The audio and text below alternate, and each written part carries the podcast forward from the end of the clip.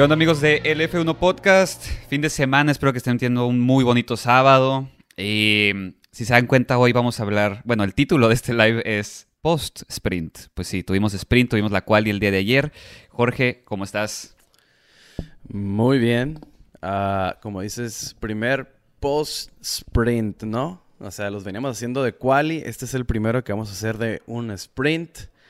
Y pues, más que nada, quisiera primero saludar a todos los que están presentes ahorita. Sara Tamayo, Mario Dardo Ramírez, Luis Serradel, Diana Cardona, Juan Musacchio y Carlos Tlatuani Maya.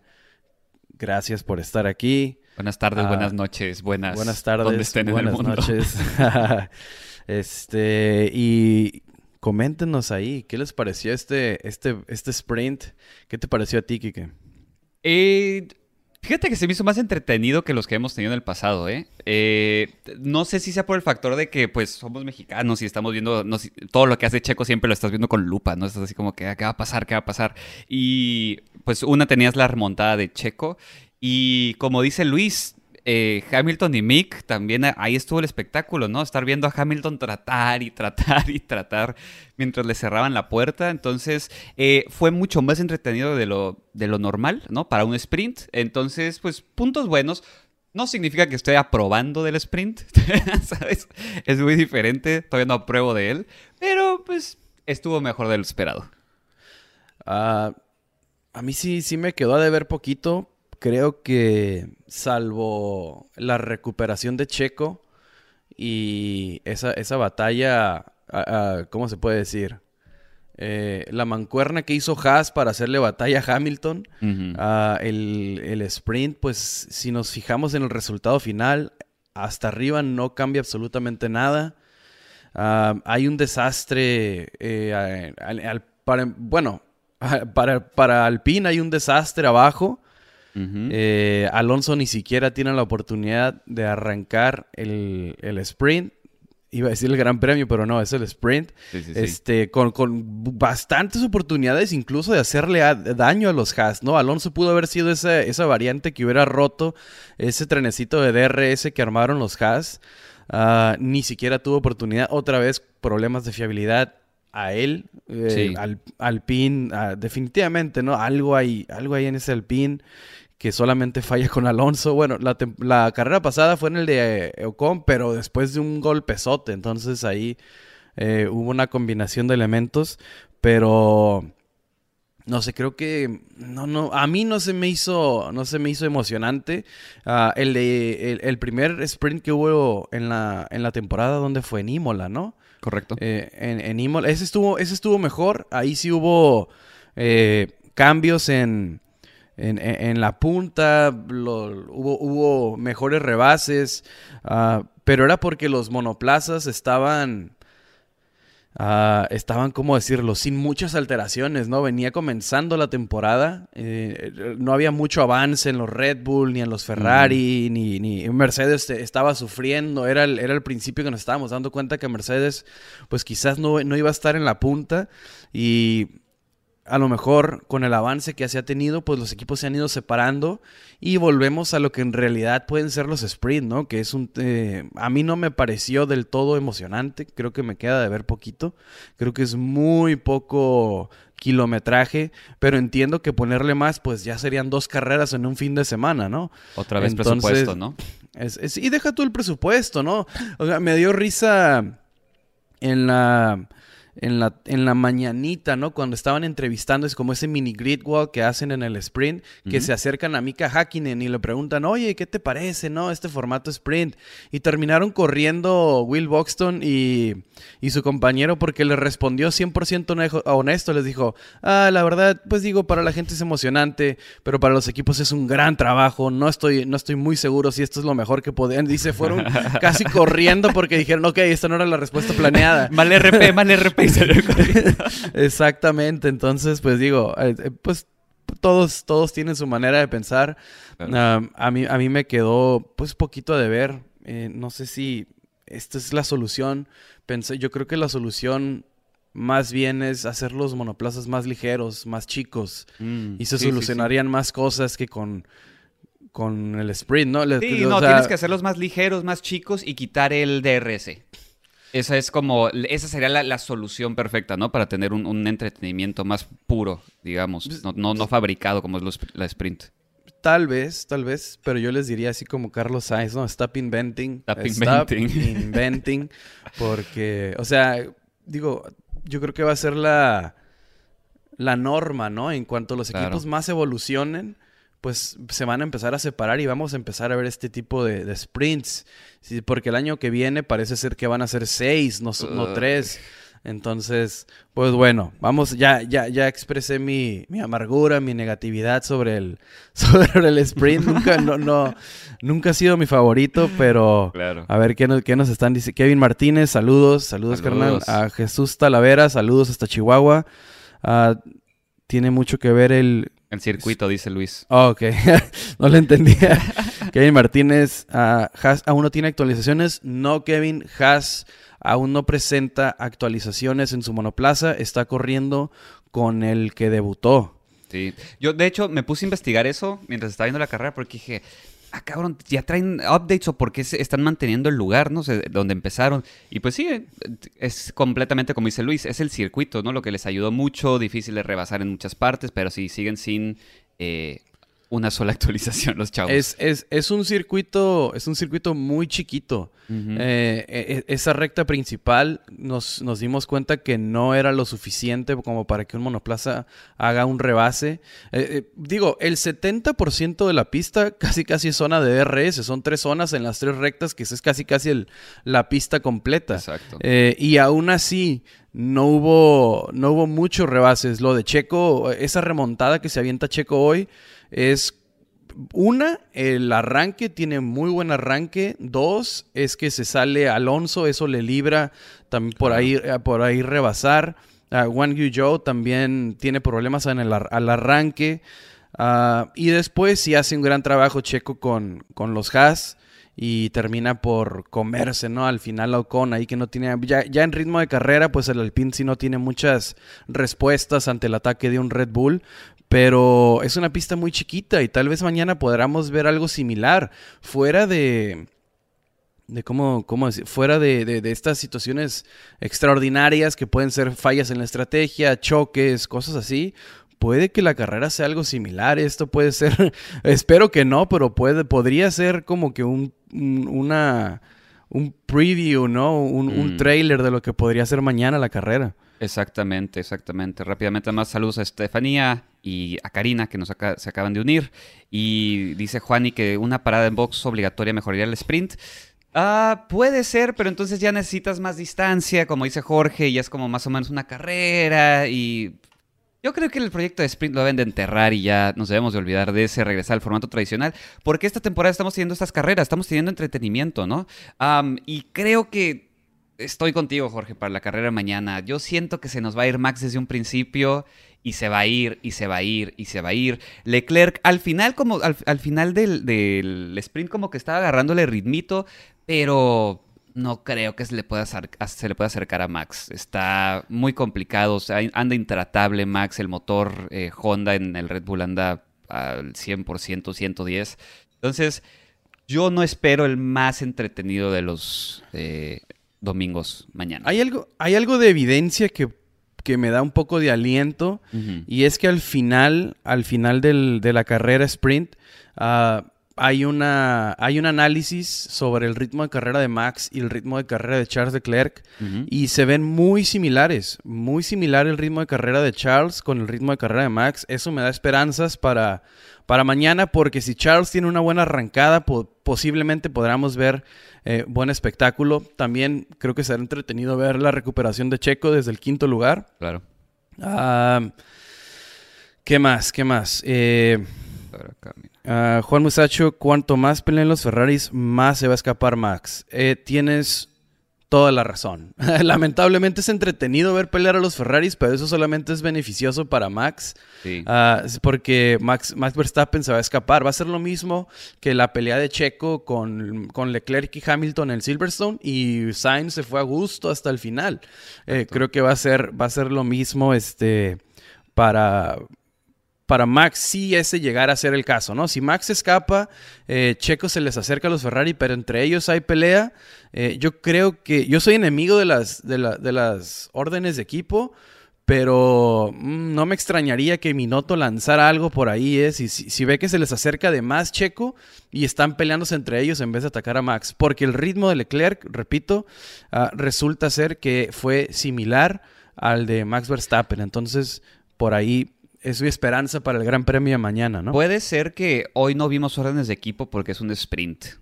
Porque ese uno o dos puntos menos los que se llevan, ¿no? Saben que la pelea no es hoy, la pelea es mañana, ¿no? Conserva tu, o sea, conserva el carro, ¿sabes? Tal vez por eso no les dijeron, no les dieron órdenes de equipo, dijeron, no, mira, no hay pedo si no la ganamos. Tenemos que ganarla de mañana. Entonces creo que fue completamente eso lo que vimos como dices Jorge, yo creo que el día de mañana vamos a ver completamente órdenes de equipo. No vamos a ver que se estén peleando Leclerc y Sainz, porque justamente traen a Checo atrás. Eh, Russell no creo que se les, pueda poner al brinco, pero traen a Checo atrás y traen a Max enfrente, ¿no? Entonces tienen que defenderse de uno y atacar al otro. No pueden perder tiempo como hoy eh, atacando y defendiendo. Eh, no sé si eso responde tu pregunta, Brenda, bienvenida. Y nos pregunta Jesús. ¿Creen que batalle Checo con Russell? No creo. Russell es bueno, es buenísimo Russell. Pero Checo ya en, ritmo de carrera, en peleas, vean lo que hizo hoy con los Haas. Les, les dijo, háganse para un lado, chavos, este, están muy verdes. se le aplicó buenísimo a Mick. Digo, una cosa es Russell y otra cosa es Mick. Pero ahí sale a relucir la, habilidad. No hubo un huequito, lo aprovechó Checo y se metió. Lo cual le costó a Hamilton todo el sprint ahí fue una combinación de circunstancias, ¿eh? y no es por demeritar a Checo, de hecho me gusta la, La, sagacidad que, de, que demostró Checo en ese momento porque uh, Mick Schumacher intenta rebasar a, Kevin Magnussen, comete un error y lo aprovecha de manera perfecta Checo y adelanta a Mick y ya solo era cuestión de tiempo rebasar un, un Haas DRS. Porque la, la, pelea se alargó para Checo y para Hamilton. Eh, a los dos se les alargó la pelea porque un Haas le daba DRS al otro. Entonces era muy difícil eh, rebasar porque, repito, es una pista muy cortita. Las rectas no son lo suficientemente largas como otros circuitos para, para generar esos rebases. Entonces, pues los monoplazas, este, esta generación de monoplazas sufre en este circuito, ¿no? Por ese tema. Pero, o sea, sí, Checo, Checo rebasa los Haas por un error de Mick Schumacher. Eh, y, ya con Hamilton no comete el mismo error hace, una, hace un gran espectáculo, ¿no? Yo creo que es uno de los mejores momentos de la carrera, las defensas de Mick. Pero también, o sea, esas defensas de Mick fueron porque Kevin Magnussen se lo permitió. Claro, o sea, Kevin Magnussen, Kevin Magnussen le estaba permitiendo eh, eh, permanecer en la zona de DRS. Pero cuando Kevin se aleja, se acaba el espectáculo. Justamente, ¿no? Está muy triste ese mensaje de radio eh, eh, de Micas y el equipo. Ah, díganle a Kevin que por favor no se vaya. o sea, sí, es, eso es... Bueno, eso es, eso es el sprint, ¿no? O sea, definitivamente es algo... Es algo que la... Que digo, para mí, eso es una opinión personal. Yo creo que la solución va más... Eh, se acerca más al tema del peso y de la, del tamaño de los monoplazas que hacer inventos como una sprint race. Yo creo que si la Fórmula 1 ah, se hiciera un poquito, yo sé los temas de seguridad y toda la tecnología nueva, pero con el hecho de que van a quitar el MGUH, creo que hay oportunidad para en el futuro hacer un monoplaza más chico. menos complicado y, pueda mejorar el espectáculo sin necesidad de, de cosas estas como el sprint. Pero bueno, ¿qué más nos platican? Ah, ¿Creen que batalla Checo con Russell? Eso ya lo contestaste, coincido. Me, me, encanta ver los coches de la misma escudería peleando en la pista. Uh, Matías Binotto platicó acerca de eso. Parece que en Spa, si siguen los problemas, sí aparecerán las órdenes de equipo. ¿Y en qué momento, no? Cuando Sainz más se le acerca a Leclerc, ahora sí decides hacer órdenes de equipo. Entonces está un poco, un poco contrariada las decisiones ahí de Binotto. Pero... siempre lo hemos sabido, ¿no? Que Leclerc es el chido de Ferrari. Es el Golden Boy de Ferrari, Leclerc, ¿no? Ese es el, el poster boy, como le dicen en Estados Unidos. Eh, no por algo le dieron el contrato más longevo. y tiene con qué respaldarlo. O sea, yo soy fan de Sainz, pero yo sé que Leclerc es Leclerc. Y, Leclerc, y Leclerc al principio de la temporada lo demostró, ¿no? O sea, era, el, era el que tenía más pole positions, se venía postulando para hacer la competencia de Max y por temas mismos de, de- de la estrategia de Ferrari. Es que eh, se ha, se ha, este, como nublado, se ha borrado un poco Charles Leclerc en ese tema, ¿no? O sea, ya, ya es un, se podría decir, lejano tercer lugar de Max Verstappen. O sea, ocuparía muchas circunstancias, muchos errores de Red Bull, cosas así, para realmente volver a, la- a- a contender por ese primer lugar. Ahorita está más preocupado, yo creo que por Checo que por Max, ya, este, por Checo y por Carlos, porque está a 11 puntos de Carlos. Entonces, yo creo que está más, bueno, ahorita con el sprint creo que ya cambió la diferencia. La tenemos en pantalla. 13, 13. Sí, sí, sí. Pues va justamente, ¿no? Em, creo que viene a lo, que Salvador nos está preguntando. Para ustedes, ¿cuál sería el resultado ideal eh, mañana para que el campeonato se ponga más interesante? Eh, va de la mano justamente lo que estás diciendo. Eh, veamos, del lado izquierdo tienen los eh, el, el puntaje de pilotos, del lado derecho de, em, de equipos. Y yo creo que Verstappen se está yendo. Lamento decirles esto. Espero, espero estar equivocado, la neta. Pero yo siento que, que Max se nos está yendo. Yo creo que este campeonato se está definiendo, se va a definir temprano. Puede cambiar todo con lo que se está cocinando en la FIA. Hay un tema ahí que no hemos platicado mucho, que es el suelo de Ferrari y de Red Bull. Parece ser Mm. que hay algo que no cuaja con la FIA y es el mismo tema en el que fue muy criticado Mercedes la temporada pasada Sí, por ese flexi, por esos flexi wings. sí, sí. sí. Parece que hay un flexi floor en Ferrari y Red Bull. Sí, de una pulgada, Eh, ¿no? Algo así están Es, diciendo. eh, o sea, parece que hay mucho movimiento en el, en el suelo de, de Red Bull. Entonces, algo puede cambiar. Acordémonos que vienen también las reglas para el purposing. Entonces, muchas cosas van a cambiar también. Pero el ritmo de Mercedes, como dices, ¿no? Es inobjetable y parece ser que sí, Max. Si, no, si las cosas no cambian mucho, Max sí se va a llevar eh, pues, la temporada. Ajá, si la, la Max sí se llevaría la, la temporada Sí. caminando, ¿no? Porque hay otro tema también que se está platicando recientemente, que es que las mejoras del Red Bull ah, eh, favorecen el estilo de manejo de un solo piloto. Ya sabemos quién es. Es Max Verstappen. Sí, sí, Checo sí. está diciendo que la evolución del monoplaza se le está yendo de las manos. ¿A qué se Mm. refiere esto?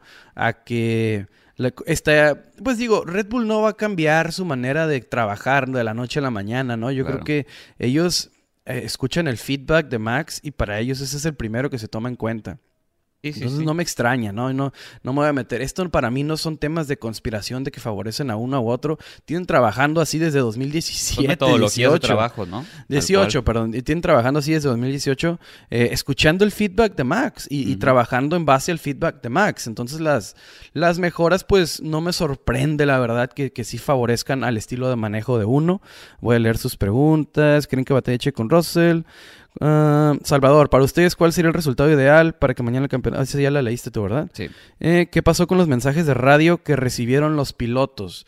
Ah, en la segunda formación, de, en, la, en la vuelta de formación, más bien, en la segunda, porque el primera, la primera se aborta porque eh, Alonso. una, Alonso no puede arrancar y Juan Yu Zhou se queda antes, eh, como unos metros antes de, de- de- la de la parrilla de salida, entonces se tiene que abortar para sacar a Joe del camino y que todos se vuelvan a formar. Eh, en esa segunda formación, en lo que acomodan a Wang Joe y ellos vuelven a dar un giro para reacomodarse, ahí reciben mensajes de radio entre ingeniero y piloto. No se puede. No se puede recibir. Eso ya era un tema que habíamos escuchado con Danny Díaz, ¿no? Que lo habían Sí. castigado hace un par de temporadas. Ya, eh, se- pues es la misma situación. Betel, Stroll, Ocon, Russell, Checo. Y se me está olvidando a lo mejor un piloto más. Creo Eh, que el eh, piloto sí puede mandar mensajes, Pero no el equipo contestar. no le puede contestar, ¿no? Exactamente. Exacto. No puede haber, ajá, la- o sea, cuando me refiero no puede haber comunicación, no puede contestar eh, el ingeniero. Exactamente. No puede haber un back and forth, no puede haber un, un pregunta y respuesta entre piloto e ingeniero. Entonces, a eso se refiere con el tema de lo que recibieron eh, mensajes. Al final, la FIA decide no actuar porque a lo mejor eran demasiados pilotos, iban a hacer un desmadre ahí con la, con la parrilla inicial, entonces deciden no, y aparte es raro, es raro, esta segunda como lap de formación es muy raro que suceda, entonces yo también creo que los pilotos dijeron como que, ¿qué pedo? ¿Qué está pasando? ¿No? Entonces también la FIA dijo, no, es algo, es un evento raro, eh, no están acostumbrados a esto, pero pues ahí está el protocolo, ¿no? Creo que fue la decisión correcta, la verdad, ¿para qué? Si fuera un montón, ¿para qué los juzgas? Y, y, sabe, y ahorita que, ahorita platicando y viendo esa gráfica, eh, 340 de Red Bull, 278 de Ferrari, 210 de Mercedes y me da una lástima ver al cuarto lugar 73 está, está lejísimos. está lejísimos McLaren de pues competir por algo más, ¿no? Yo creo que ya está sentenciado eso y la pelea sería con Alpine que solitos se, o sea, Alpine todos los fines de semana termina por dispararse en el pie porque alguno de sus monoplazas va a fallar por temas internos. Pero bueno, ¿qué, te pareció? O quiero escuchar tu opinión. Mm. El tema de Albon, que lo penalizan por empujar a Norris fuera de la pista cuando creo que habíamos quedado de manera saludable con lo que pasó en Silverstone, ¿no? Que cuando están compitiendo al límite, y, más un Williams, ¿no? Que, que es raro que se encuentre en esa situación. Que pueda hacer eso. Exactamente, entonces estaba corriendo al límite con Norris. Ajá y se encuentra en la misma situación que se encontró Leclerc, Checo, Checo, Leclerc, Checo, Hamilton, y no hubo penalizaciones ahí, pero ahora eh, penalizan a, Albon por, por hacer algo exactamente similar. Eh, no lo sé, no, ¿qué, ¿qué opinas? Ay, pues es que es la FIA siendo la FIA y definitivamente creo que es el, juicio ¿no? de los diferentes stewards. No sé si sea el mismo steward, no creo, por como, por como dices, ¿no? Lo que vimos en Silverstone, lo que vimos aquí, fueron dos em, juicios completamente diferentes. Y fue como que, oye, déjalos correr, o sea, no, iba a pasar nada. Últimamente lo iba a rebasar la siguiente vuelta, como dices, es un Williams. Y sí se extraña que los dejen correr de esa manera, ¿no? Que les cierren la puerta, que sean, que sean fuertes en ello. Em, sí se me hizo excesivo, definitivamente, pero te digo, no sé qué Stewart estaba eh, de juez, digamos, en este evento. Al final de cuentas son diferentes, ¿no? De Silverstone a Austria. Eh, desgraciadamente los criterios cambian.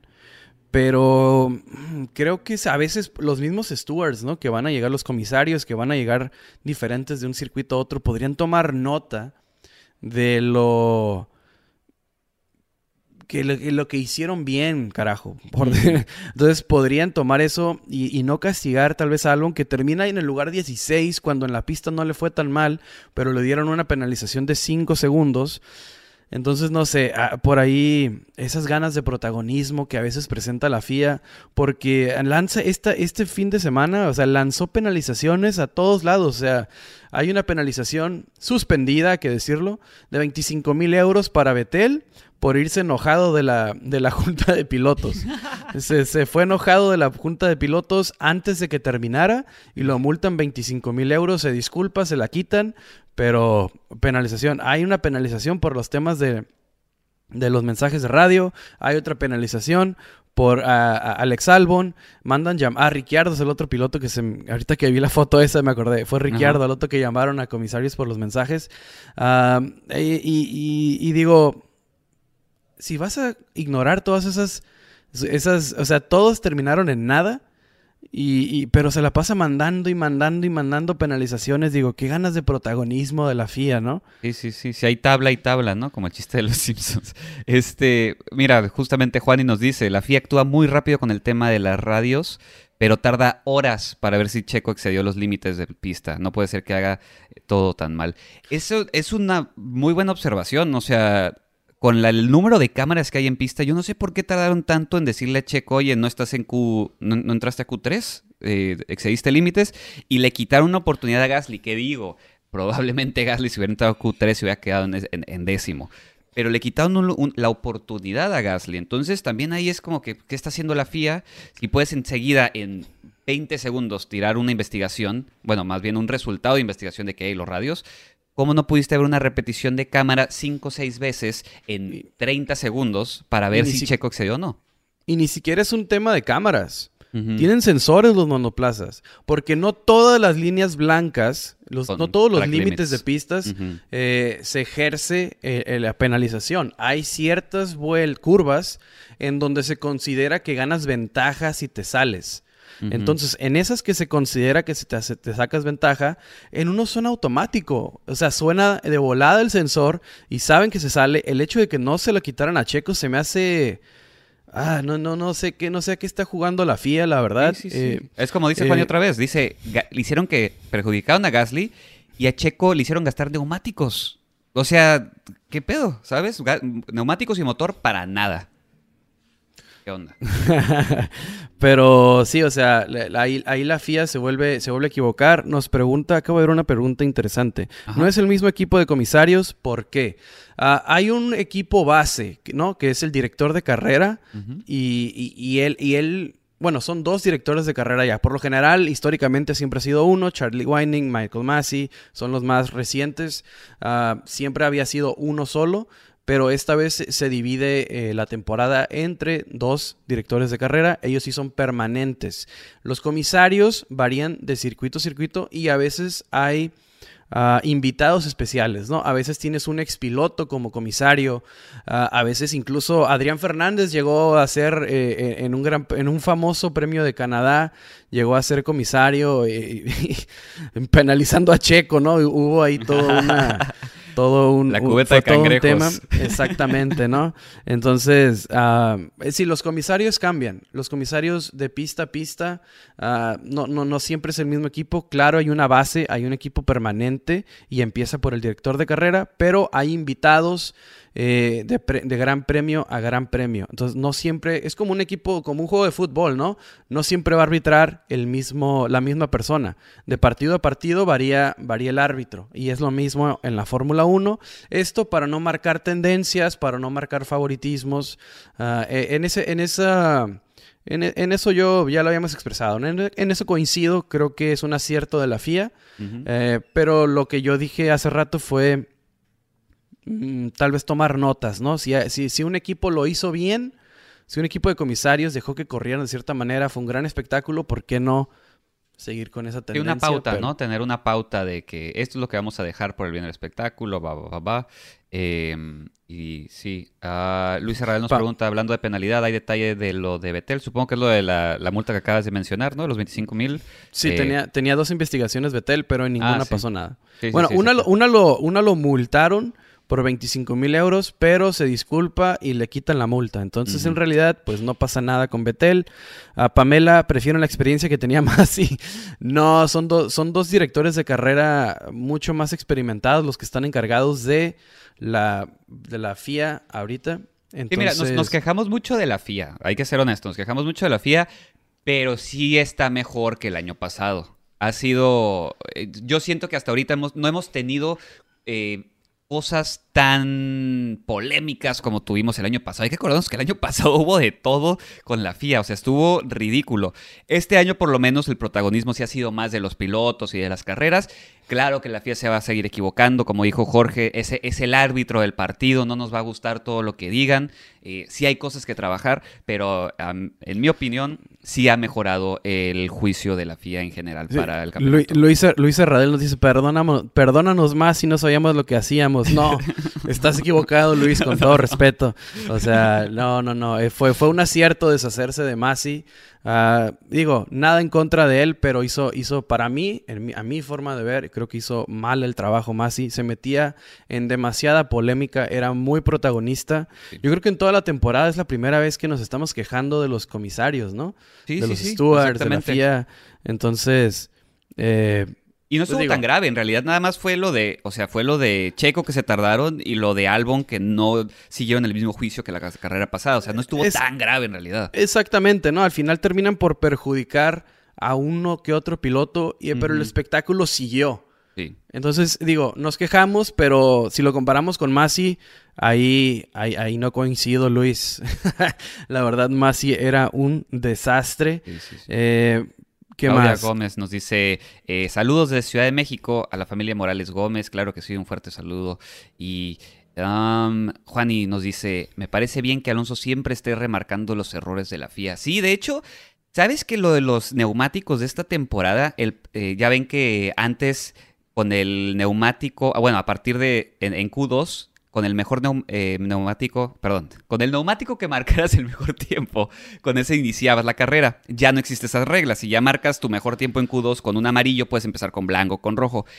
Alonso fue el primero en comentar eso que no era justo si no, recuerda. Entonces, Alonso es uno de los primeros pilotos que siempre le está diciendo a la FIA, ¿sabes qué? esto está mal, esto está mal. Y normalmente lo escuchan porque es alguien que tiene muchísimo conocimiento y muchísima experiencia y no dice estupideces, ¿no? Normalmente, de repente sí se le salen algunos comentarios, pero, pero sí, o sea, es justamente es necesario que un piloto les esté como probando hasta dónde puede, ¿no? Hasta dónde puedes eh, eh, eh, estirar la liga antes de que truene. Entonces, a mí se me hace muy, muy valioso ese input de parte de Alonso.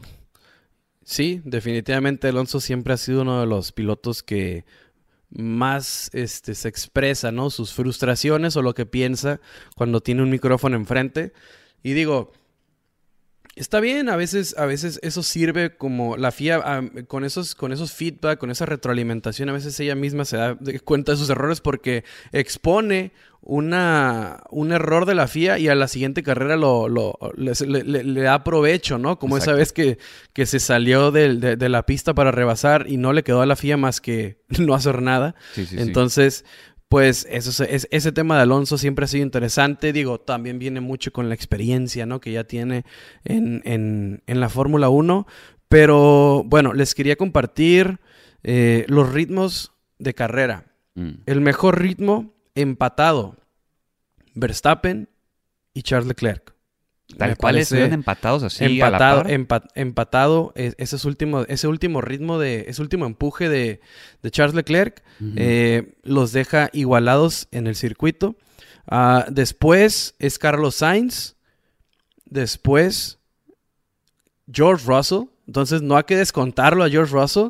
Después se viene Checo. Y ya de ahí este, vienen los McLaren.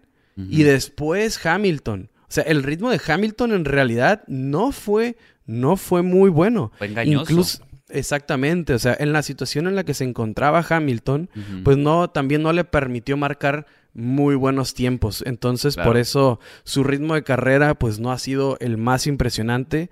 Eh, los McLaren tienen mejor ritmo de carrera que el único Alpine que estuvo no, perdón, Alpine tiene mejor ritmo de carrera que los dos McLaren, lo cual yo creo que pues se entiende, sí, sí, se entiende, lo, vemos en el resultado, ¿no? Sí, sí, sí. De ahí, de ahí los McLaren y los Haas, no, los McLaren y los como los, los Alfa Romeo tienen un ritmo de carrera similar. Ah, los Alfa Tauri tienen mejor ritmo de carrera, no, peor ritmo de carrera que Haas. Haas tiene mejor ritmo de carrera que Alfa Tauri, Aston Martin y Williams. Eso está triste. Eso está triste. Sin modificaciones en el monoplaza, ¿eh? ¿Qué onda? O Haas, demostró mejor ritmo de carrera que Alfa Romeo, Alfa Tauri, Aston Martin y Williams. Digo, es completamente, yo creo que circunstancial a la pista, ¿no? Porque hemos visto que en otras pistas se queda muy atrás el Haas. Pero esta, en, en esta pista pequeña, sí se vio mucho más dominante que muchos equipos. Por ejemplo, te estaba diciendo antes de que empezáramos a grabar, qué triste es lo de Aston Martin. O sea, no puede ser que se fueran tan atrás. Eh, Alfa Tauri está en el mismo punto. Parece que los, los updates, en vez que ayudarlos, les están haciendo pasos para atrás. ¿no? O sea, dices, ¿qué está pasando con el grid, con esos equipos que estaban en una tendencia de estar subiendo y se nos están yendo para atrás? Eh, horrible. Digo, Qué bueno para Haas, qué bueno para Schumacher, qué bueno para Magnussen, me da, me da gusto, pero es un mundo al revés. Mario Portillo nos dice, el que se vio mal fue Hamilton, terminó en el mismo lugar donde inició, a Checo creo que va a estar bajo la lupa en la carrera. Ah, Tuve una posición nada más, ¿no? Hamilton. Hamilton sube una posición, no termina donde inicia y fue afectado por esa estrategia que digo, sé, perfectamente válida de Haas para proteger sus puntos, que era mantener eh, con sus dos monoplazas a uno en zona de RS para defenderse. No le quito nada a Haas. Eh, de hecho, gracias a eso, creo que la sprint no fue completamente aburrida porque estábamos viendo los embates de Hamilton a Mick. Eh, pues sí, el ritmo de carrera de, Hamilton se vio afectado por esta situación. Cuando estás en un tren de DRS, pues termina por ser afectado el espectáculo. Ah, a final de cuentas, el día de mañana creo que serán las cosas mucho más diferentes porque Kevin Magnussen ya no tendrá o más bien Mick ya no tendrá la protección de su coequipero para mantenerlo atrás, entonces va a ser más interesante el ritmo que tendrá Hamilton, aunque pues sí, no no no fue el ritmo o la carrera ideal para Luis, ¿no? Desde la cual y que termina en la barrera. Exactamente. Estuvo bien raro ese choque. Pues, de hecho, casi no hemos hablado de la quali, eh, pero sí estuvo rarísimo ese choque de, de, Hamilton. No se ve que se fuera tan, tan eh, agresivo el carro, ¿no? Cuando está dando a la vuelta, no parece que el cambio de, velocidad haya desestabilizado al carro, nada más de repente se suelta el carro y se va y duro contra el muro. Em, sí, creo que... Pues, mira, Hamilton ha tenido una temporada muy difícil y dentro de lo que cabe sí han mejorado ese carro. Eh, lo de Russell es descomunal, por eso no estoy tomándolo a él en cuenta en la ecuación, ¿no? estoy justamente nada más hablando de, Mercedes con Hamilton y pues va, va, mejorando de cierta manera. Estábamos viendo a Hamilton muy atrás a inicios de temporada, vimos el carrerón que se aventó en Silverstone y normalmente tiene buen ritmo de carrera, pero como dices, en este sprint literal estuvo metiendo el tapón Schumacher. O sea, se paraba en, el, en el apex de la curva, dejaba el carro estacionado y cosas así. Entonces, yo creo que por eso se vio muy afectado su, ritmo de carrera. Yo sí espero un buen ritmo de carrera para, para, mañana. Normalmente da, da, buenas carreras Hamilton si el modo plaza se lo permite y se lo ha estado permitiendo. Entonces, no me preocupa mucho el, desempeño. Yo creo que va a ir mejorando el Mercedes. Ah, nos dice. Se me perdió el comentario. ¿Dónde estás? Diana Cardona. Ah, Súper triste ver a Betel batallando. Bueno, ya tiene desde Ferrari batallando Betel, o sea, ya, ya, ya, el martirio no, no, no es nomás esta temporada. Ah, Carlos Gontier, ¿será que podemos ver un podio de Haas este año luego de las actualizaciones? Pues si llegan las actualizaciones, yo creo que ah, es, es difícil porque eh, eh, cuando lleguen las actualizaciones de Haas, eh, los equipos pues seguirán avanzando, ¿no? O sea, va a ser un gran paso para Haas, pero es muy circunstancial su éxito. A, veces en la pista ya en 72 vueltas, 9.23, terminan por, termina por evidenciarlo su ritmo de carrera y terminan por caer. Fue lo mismo que le pasó a la Tiffy, ¿no? O sea, entra Q3, fue un gran resultado, pero llegan las 50 y pico de vueltas y el ritmo de carrera te expone. Entonces, pues a ver qué... y, una cosa es que lleguen las actualizaciones y otra cosa es que funcionen. Entonces, hay que estar atentos cuando lleguen. Se pronostica que lleguen para Spa. Entonces... A ver si llegan.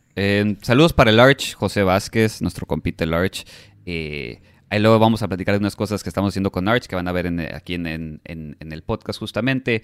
Eh, fue raro ver que ambos Mercedes hayan salido, dice Juan y, y eh, nos dice, según Mick en sus declaraciones, dijo que, dejar, que lo dejaran pasar porque tenía mejor ritmo. Pues eso puede decir, no creo que traiga mejor ritmo que, que Magnussen, la verdad. Ahorita mismo te doy el dato. ah, ok, a ver, échalo. Y el mejor ritmo de carrera lo tenía Magnussen.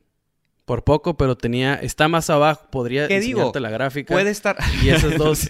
está más abajo. Está más abajo Magnussen que Mick Schumacher. Mira, Digo, Mick puede pensar que tenía el mejor ritmo, ¿no? Pero pues la telemetría. Puede ser, porque si es por poco, acuérdate que se estaba literal frenando en los Apex para parar a Hamilton. Entonces, tal vez sí le podía sacar un poquito más de velocidad. No sé. Yo digo que no, pero quién sabe, ¿verdad? O sea, puede no, ser que y, sí. y, e independientemente de si Mick o, Kevin Magnussen tenían el mejor ritmo de carrera, la estrategia era mantener al Mercedes detrás. Porque si dejas, si dejas pasar a, a, a Mick Schumacher, o sea, la idea de Mick Schumacher era irse. Y vas a dejar a, Kevin Magnussen, pues como, pues totalmente la interpretación. Así como dejaron a Leclerc en Silverstone, ¿no? O sea, lo vas a dejar indefenso cuando el plan que tenía Haas, que era que Magnussen mantuviera en zona de DRS a Mick, funcionó a la perfección, porque suma Magnussen, Mick está dentro del top 10, con posibilidades tal vez de poder hacer algo el día de mañana. Entonces, ah, entiendo la frustración de Mick, me gusta esa actitud que tenga, ¿no? O sea, el hecho de que diga, no me dejaron pasar, yo tenía mejor ritmo de carrera, es, se me hace 100%, válida su, su, manera de pensar, ¿no? Eh, la telemetría, te digo, eh, puede que esté equivocado esto, pero aquí dice que Magnussen tenía mejor ritmo de carrera, pero independientemente, ¿no? Yo creo que uh, Haas le, fue, le jugó al, al, equipo. Mm. Eh, la estrategia de Haas iba, iba por el equipo. Y eran, más, eran más fuertes apoyándose el uno al otro que dejar ir a Mick. Entonces, si ese hubiera sido el caso, que Mick tenía mejor ritmo, creo que aún así no favorecía el resultado final para Haas, porque hubiera, dejado, hubiera dejado indefenso a Kevin o hubiera dejado sin DRS a Mick, entonces hubiera sido víctima de un Bottas que venía de atrás, de un Hamilton, a quién sabe, hasta algún McLaren que hubiera podido alcanzar. Entonces, pues o sea, me gusta, me gusta este eh, eh, eh, esta versión mala de, de, Mick, pero no, no, no creo que vaya por ahí. Me mm, creo que lo más inteligente fue lo que hicieron y era jugar a la estrategia de equipo. Sí, definitivamente, tratar de optimizar ¿no? el, resultado. nos pregunta Jesús, ¿qué pasará con Aston Martin ya pensando en la próxima temporada? ¿Lo venderán? No creo que lo vendan porque Stroll, eh, Stroll, no hijo Stroll, le acaba de aventar un billetazo a la empresa para, para la producción de motores y todo ese rollo, ¿no? O sea, quieren independizarse, entonces no creo, ha hecho una inversión muy grande como para de repente decir, ¿sabes qué? Ya no quiero jugar, ahí les doy el balón. Entonces, eh, todos, hay, hay, una estadística más bien que dice que más o menos si tú entras a la Fórmula 1 te tardas 10 años en ser competitivo para campeonatos. Entonces, siendo un empresario que es eh, eh, Lawrence Stroll, yo creo que ya tienen esto tomado en cuenta, ¿no? No haces una inversión de millones de euros sin saber eso. Entonces, sí, definitivamente yo creo que, que van a seguir en el juego, van a seguir invirtiéndole, eh, hay que cuidar el asiento al niño, entonces, ahí todo bien.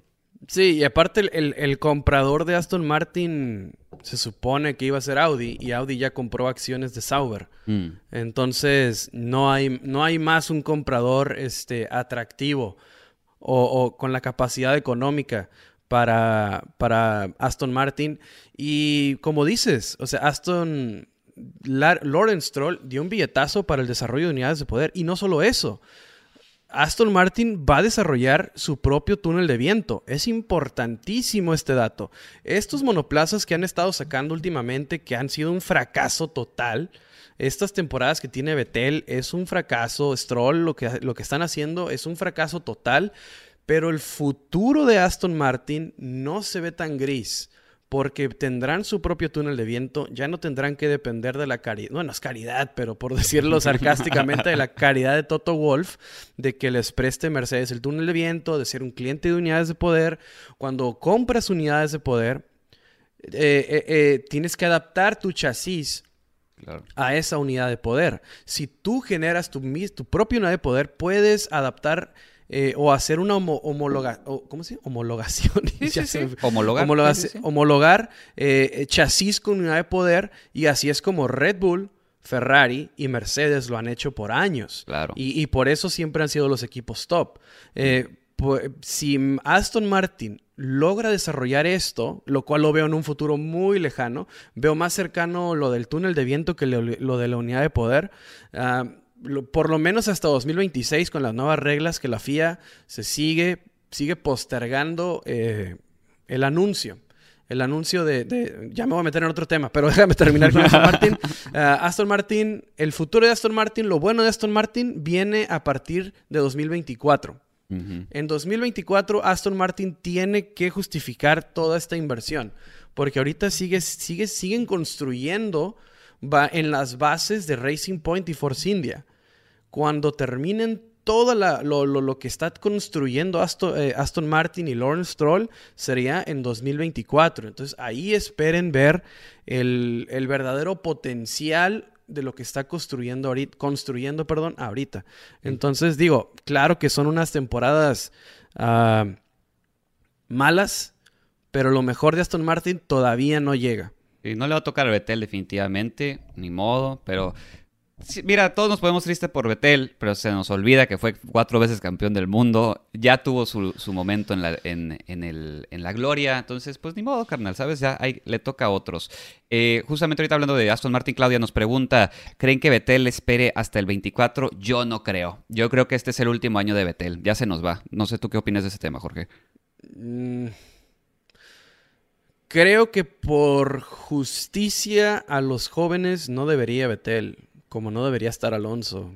Pero no sé, me encanta que esté la, actitud y todo, mm. pero hay, hay, tantos pilotos que se quedan sin oportunidad.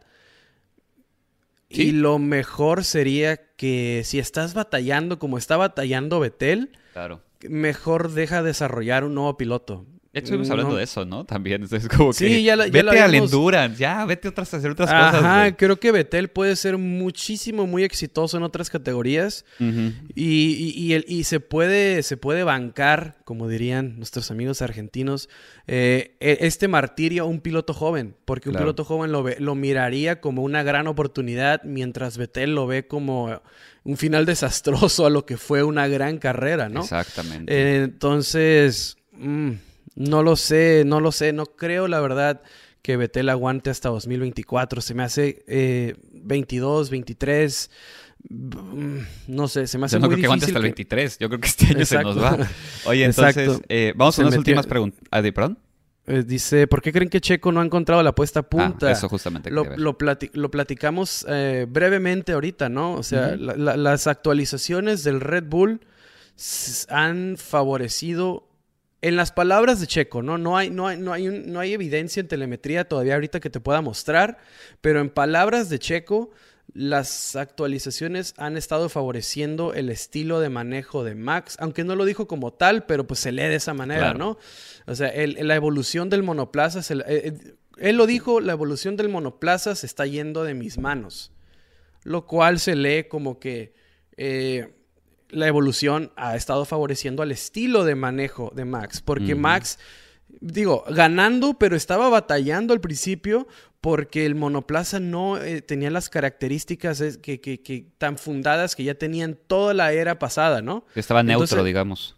Exactamente. En este al principio favorecía el estilo de manejo de Checo, por eso estaba encontrando este gran ritmo Checo Pérez, por eso consiguió su primera pole, pero mientras va evolucionando, Ah, pues claramente, ¿no? van a favorecer el estilo de manejo de uno y Checo tendrá la tarea, porque lo tiene que hacer, no hay vuelta atrás, de encontrar... Eh, eh, de encontrarle el ritmo, de encontrarle la manera a la evolución del monoplaza, de, juntarse con los ingenieros y tal vez él poner su feedback a prueba. Ah, pero eso ya es un tema interno, es un tema en el que va a batallar muchísimo.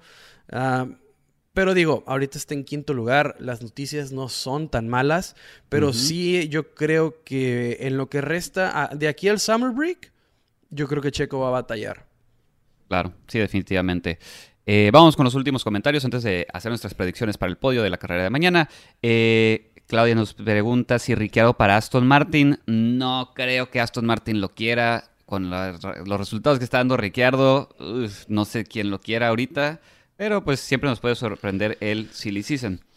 Y em, Salvador. sí, justamente. Salvador Pérez, ¿pensarán en algún gran premio este o el próximo año? Si alcanzamos boleto el próximo año, puede que Texas o Ciudad de México. Este año nos quedamos... Ah, nos quedamos queriendo. Lo buscamos todos los días. Todos los días estuvimos buscando los boletos. ya en cualquier asiento.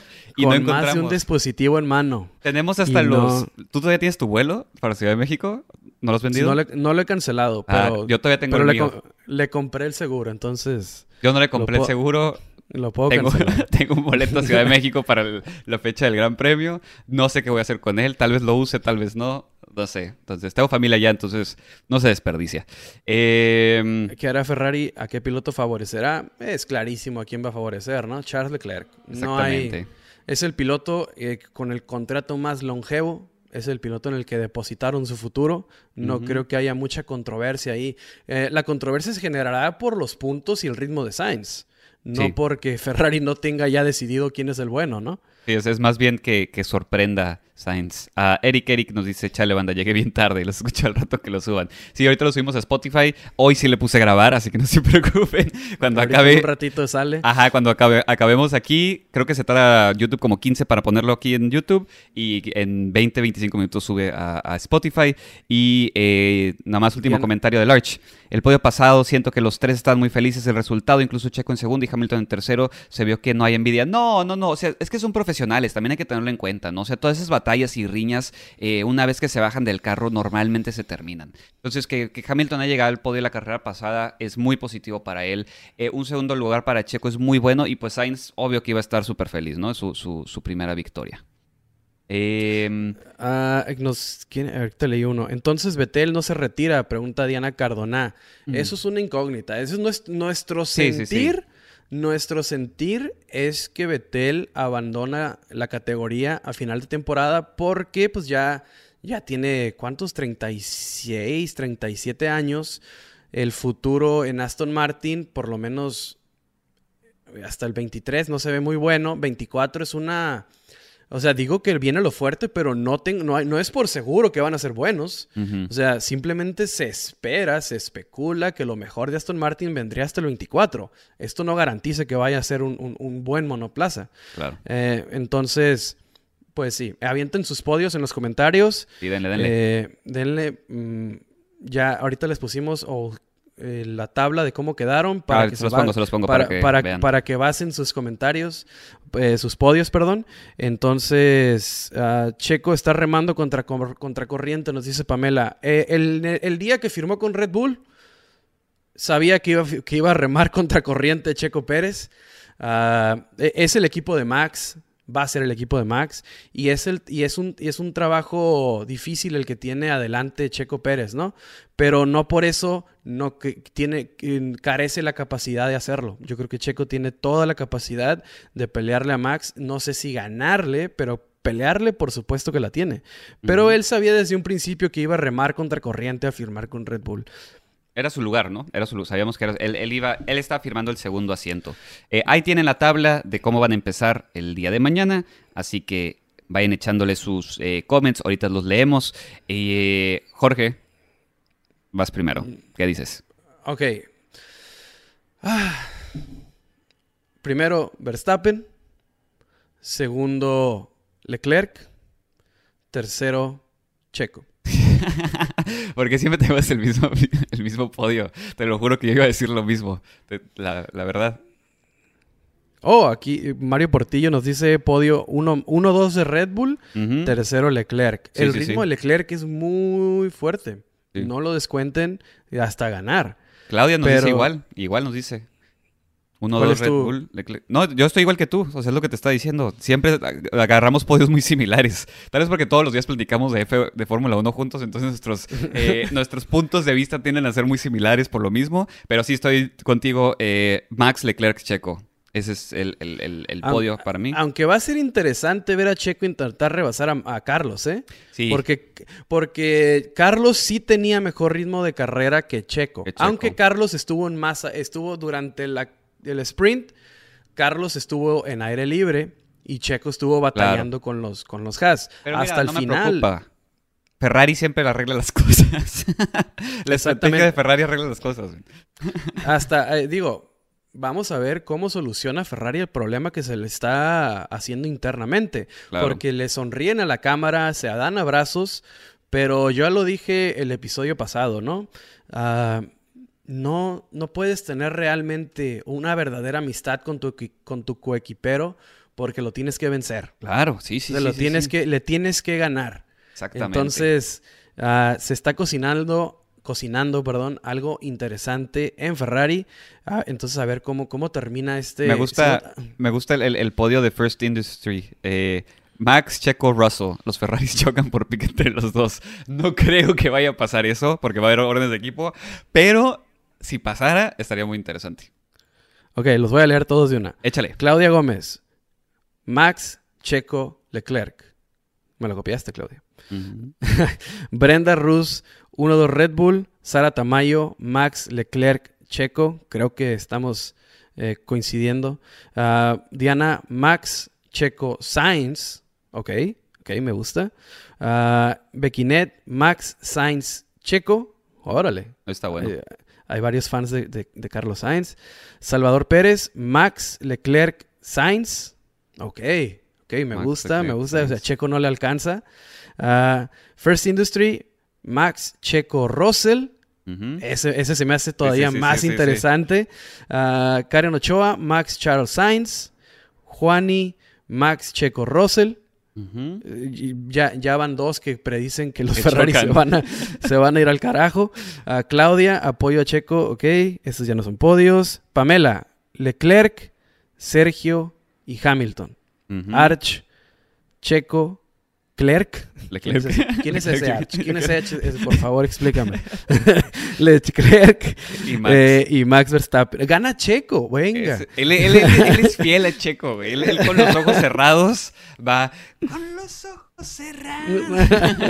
ok, ok, gana Checo. Uh, ahí sí. Está... Ese estaría bueno. Estaría Ojalá, bueno. pero está muy cabrón. Sí, sí, sí, uh, sí, sí. Yo creo, con sus magníficas estrategias, Ferrari out, dice Bequinet. Es que ese, ese no, eso, no, yo no eso... puedo meter las manos al fuego por Ferrari. Exactamente, tema, exactamente. O sea, la estrategia de Ferrari es siempre lo que los hace relucir y no por eh, detalles buenos. Así que estoy de acuerdo ahí. Mario Portillo, uh, Ferrari siempre parecen novatos con la estrategia. Ferrari es el equipo más viejo en Fórmula 1. El día que se corrió la primera carrera en 1900 en Pau, en Francia, Ferrari estaba ahí. Y tienes toda la razón, no han aprendido. De 1950 a 2022, la estrategia se les dificulta en todos y cada uno de los no grandes premios. Exactamente, entonces es increíble, ¿no? ¿Cómo, ¿no? ¿Cómo no aprende un equipo con la historia? ¿Qué digo? Es el equipo más ganador también, estamos siendo sarcásticos, pero, pero sí, es, sí, es, sí es chistoso, ¿no? Ver cómo eh, a, a, lo largo de la historia la estrategia siempre se le ha complicado a, a Ferrari. Exactamente. Bueno, eh, creo que eso es todo. Va a ser todo por el, el, live post sprint del Gran Premio de Austria. Mañana, 8 de la mañana, centro del país. 6 de la mañana, costa oeste. Creo que nada más por el mame, creo que 7 de la mañana, Chihuahua. Porque creo que algo así pasó. Nos preguntó. Siempre nos pone la gente Jesús, de Chihuahua. ¿no? Creo, creo, que es Jesús sí. el que nos pregunta, ¿eh? Chihuahua, ¿qué hora? Creo que es una hora después de acá, entonces creo que es a las 7. Eh, y pues bueno, va a estar, va a estar interesante ver qué sucede. Eh, a ver quién latina el podio de nuevo. Eh, mañana justamente, eh, ya saben, vamos ahí en Instagram, ponemos algunos mensajitos y el episodio se graba el martes en la noche para que salga el, martes en la madrugada, ya con el repaso de la carrera. No sé si quieras cerrar con algo, Jorge. Uh, nomás leer esto que nos pusieron. Salvador Pérez, muy buen live. Saludos, saludos. Salvador, muchas gracias. Uh, Claudia Gómez, los escuchamos el martes. Claudia, muchísimas gracias, claro que sí. Uh, Diana Cardona se está despidiendo. Bequinet, felicidades igual. Muchas, muchas gracias a todos por estar con nosotros en esta ahorita de live. Y mañana, ojalá, ojalá vamos a tener una gran carrera. Esperemos que esta esta rosa blanca que, que, espero que llegue, ¿no? Y ese ritmo de carrera de Leclerc nos dé para hacer un gran espectáculo y otra vez Ferrari no me lo ponga en circunstancias precarias a Leclerc porque siempre me dejan a Leclerc sufriendo cuando es el que mejor corre de Ferrari. Bueno, no, o sea, no es por demeritar a Carlos, pero digo, siempre Leclerc está haciendo unas defendidas y unos rebases increíbles sí, sí, y sí. me lo dejan con la peor estrategia. Entonces espero que Ferrari le haga, le haga el favorcito a Leclerc Stop inventing, esta vez. Ferrari. Stop inventing. Necesitamos unas camisetas que digan Stop Inventing. Ese, Stop ese... Inven es, es, un buen, es buen merch. Es, ajá, es un buen eslogan. A ver si no nos demanda Carlos por usarlo. Este, pero bueno, amigos, nos vemos el martes. Disfruten en la carrera el día de mañana. Tengan bonito resto de fin de semana. Eh, les mandamos un fuerte abrazo a todos ustedes. Muchísimas gracias por apoyarnos. Y pues bueno, nos vemos el martes. Cuídense. Muchas gracias. Bye. Bye.